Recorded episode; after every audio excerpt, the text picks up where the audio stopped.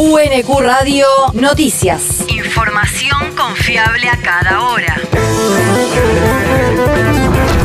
El clima. El Servicio Meteorológico Nacional indica que hoy se espera una máxima de 31 grados, con cielo nublado y lluvias y tormentas aisladas a lo largo de toda la jornada. El viento predominante soplará desde el norte. El país. Investigan la fuga de capitales después del crédito del FMI. La jueza federal María Eugenia Capuchetti, que investiga si se cometió fraude a las arcas del Estado cuando se tomó el préstamo por parte de la gestión de Mauricio Macri, le solicitó al Banco Central que identifique a las empresas y a las personas físicas que realizaron las mayores transferencias de divisas al exterior en el periodo investigado y a los 100 agentes que compraron por más de 24 mil millones de dólares entre diciembre de 2015 y octubre de 2019.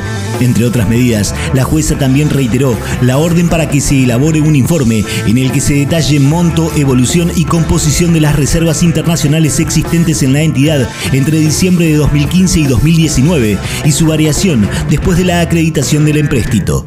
Entre los imputados en la causa se encuentran el expresidente Macri, sus exministros de Economía Nicolás Dujovne y Luis Caputo y los ex titulares del Banco Central Adolfo Sturzenegger y Guido Sandleris. La región. La provincia construirá un barrio de 175 viviendas en Melchor Romero.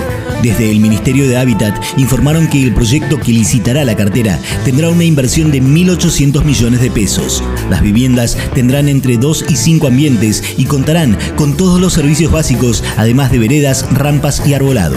Según explicitaron, del total de casas, 30 serán destinadas a personas usuarias de salud mental, mientras que las 145 restantes serán para mujeres trabajadoras seleccionadas junto al Ministerio de Mujeres, Políticas de Género y Diversidad Sexual. El territorio. Nuevo prestador para el PAMI en el distrito.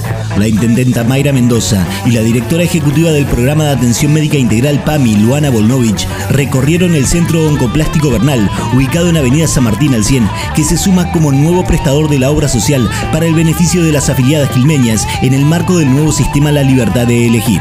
La jefa comunal junto a la funcionaria nacional dialogaron con las autoridades del lugar sobre la importancia de esta iniciativa que busca brindar una atención de calidad y celeridad en la gestión de turnos a las mujeres de Quilmes. El mundo. Zelensky pide reunirse con Putin.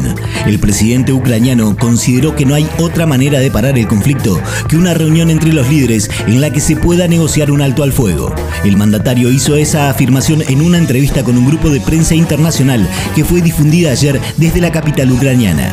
En la ocasión, Zelensky apoyó la creación de corredores humanitarios para la salida de pobladores de las zonas de conflicto, que fue consensuada por las delegaciones de su país y Rusia luego del segundo encuentro de negociación. La universidad. La UNQ recibió a nuevos estudiantes de intercambio. La Dirección de Relaciones Internacionales de la Universidad Nacional de Quilmes recibió a 31 estudiantes de intercambio provenientes de universidades de España, Francia, Brasil, Colombia y México. Este año se sumará un alumno de la Universidad del Litoral del programa de intercambio federal.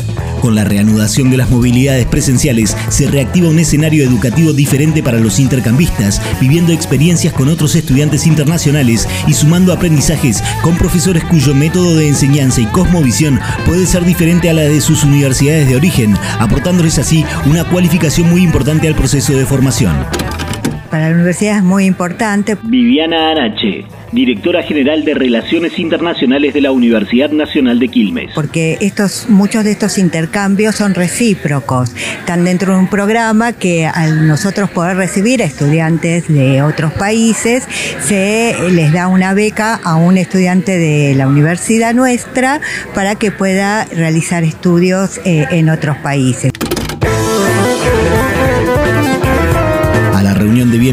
Asistieron en representación del municipio de Quilmes Fernando Colisoli, director de Relaciones Internacionales, y Elizabeth Galucci, directora de Turismo, quienes mostraron la historia y el presente de la ciudad, invitándolos también a las visitas guiadas que organiza el área de turismo municipal. El deporte. Fútbol de ascenso.